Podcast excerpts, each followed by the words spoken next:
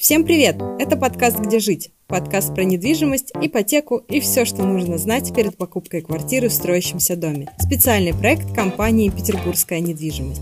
Всем привет! Меня зовут Лида Журко. А я Тоня Петрова. И сегодня мы поговорим с вами о том, как принять квартиру у застройщика. Представьте, вы уже купили квартиру, дом достроился и, наконец-то, вот, настал самый долгожданный момент – получение ключей.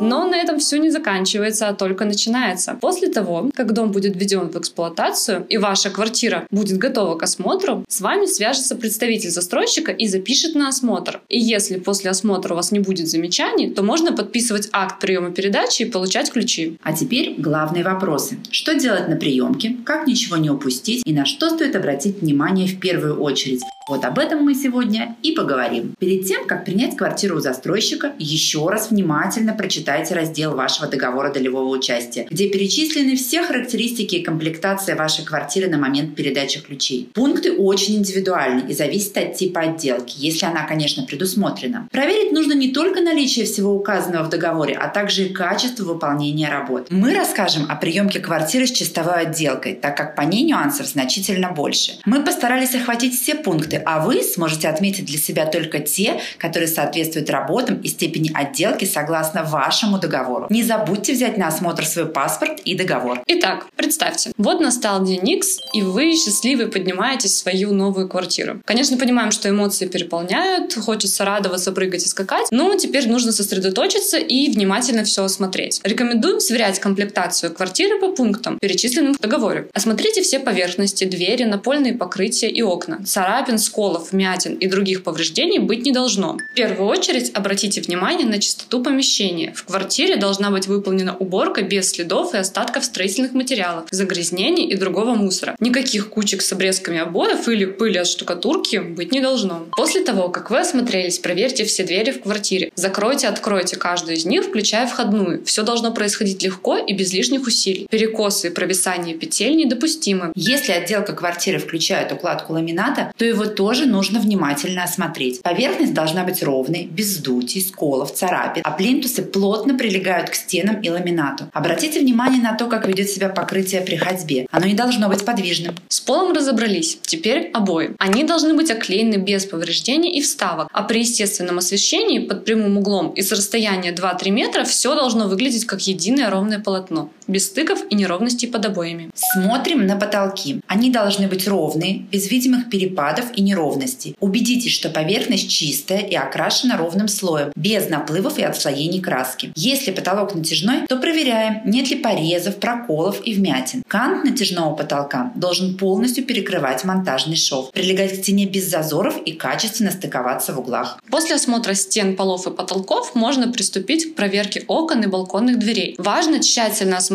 стекла и оконные рамы на наличие сколов, царапин, вмятин и трещин. На стеклах допустимы незначительные царапины, которые не видны с расстояния одного метра. Проверьте уплотнительные резинки. Они должны находиться в монтажном положении без повреждений и качественно стыковаться в углах. Проверьте, работают ли замки. Они тоже должны легко открываться и закрываться. Идем в ванную. Нет, купаться в пене и принимать душ еще рано, а вот руки помыть и пропустить воду очень даже нужно. Но это чуть позже. Начнем с осмотра плитки. Проверьте, нет ли трещин, царапин или сколов. Убедитесь, что плитка уложена без смещения, по шву относительно друг от друга, а швы выровнены по горизонтали и вертикали. Затирка швов должна быть равномерной, однотонной, без наплывов на поверхности плитки. Не спешите уходить в другую комнату. На очереди проверка сантехники. Сначала осмотрите сантехнический короб на наличие любых повреждений, в том числе царапин, вмятин и прочего. Панели короба должны быть стыкованы между собой без зазоров. Все проходы через короб должны быть выполнены аккуратно и эстетично. Сантехнический лючок и уголки зафиксированы и плотно прилегают к панелям короба. Затем включите воду в раковине, в ванной или в душевой кабине, а также слейте воду в унитазе. Посмотрите, нет ли протечек. Не забудьте проверить и саму сантехнику, а именно ванну, если она установлена, стекла душевой кабины, унитаз и смесители на отсутствие повреждений. Важно проверить сантехнику во всей квартире, не только в ванной, но и на кухне.